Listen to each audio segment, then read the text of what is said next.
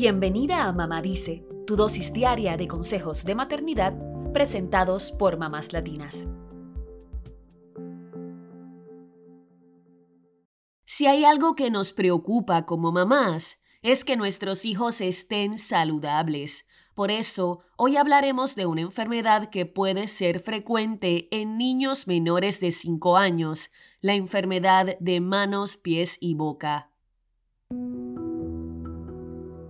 Es importante no confundir esta enfermedad con la fiebre aftosa. La primera afecta a los humanos y la segunda al ganado vacuno, las ovejas y los cerdos.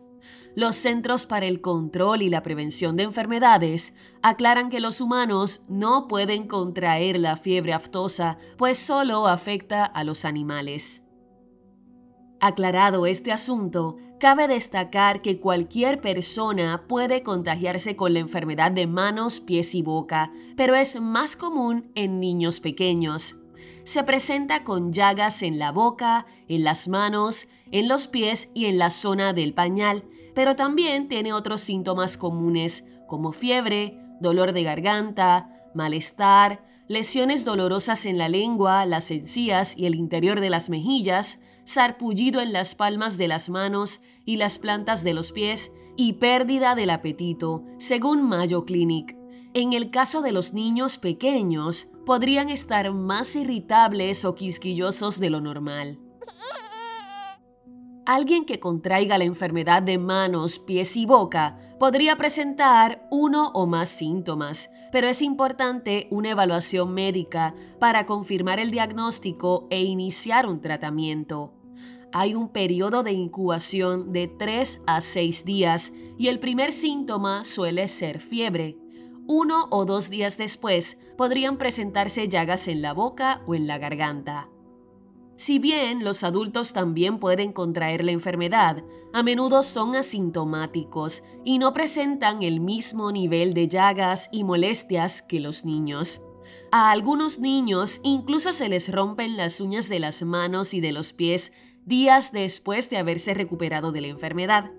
Aunque no es nada grave, es importante que sepas que esto puede pasar.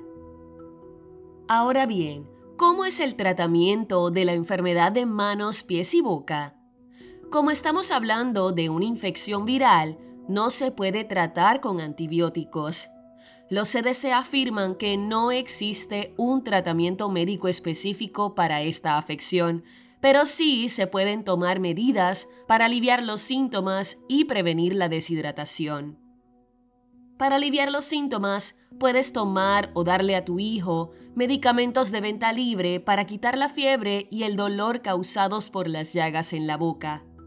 Los CDC son enfáticos en que nunca se les dé aspirina a los niños, así que es mejor optar por acetaminofén, sobre todo en dosis específicas para menores. Asegúrate de que el pequeño esté bien hidratado y que tome suficientes líquidos. Recuerda que las llagas podrían hacer que sea difícil tragar, pero un líquido tibio puede ayudar a calmar la boca y garganta mientras se hidratan.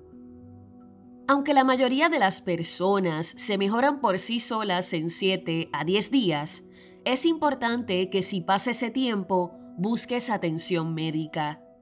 También debes recurrir a un profesional si el niño está deshidratado o si se trata de un niño con un sistema inmunitario debilitado. Los bebés menores de 6 meses también deben recibir atención médica. En algunos casos, les dan analgésicos y una loción para el sarpullido. ¿Cómo podríamos evitar la propagación de la enfermedad de manos, pies y boca?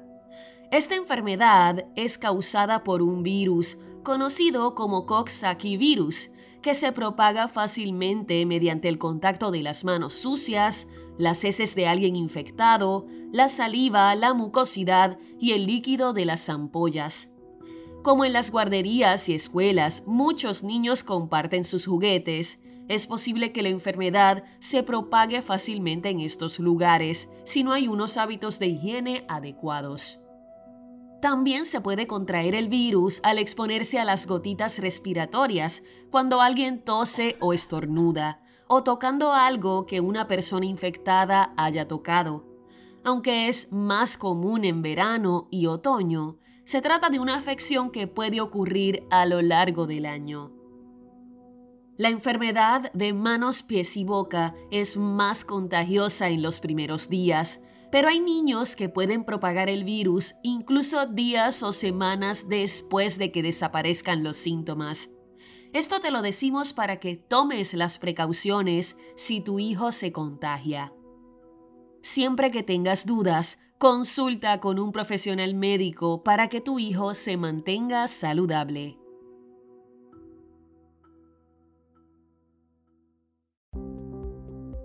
Eso es todo por hoy. Acompáñanos mañana con más consejitos aquí en Mamá Dice y síguenos en mamáslatinas.com, Mamás Latinas en Instagram y Facebook y Mamás Latinas USA en Twitter.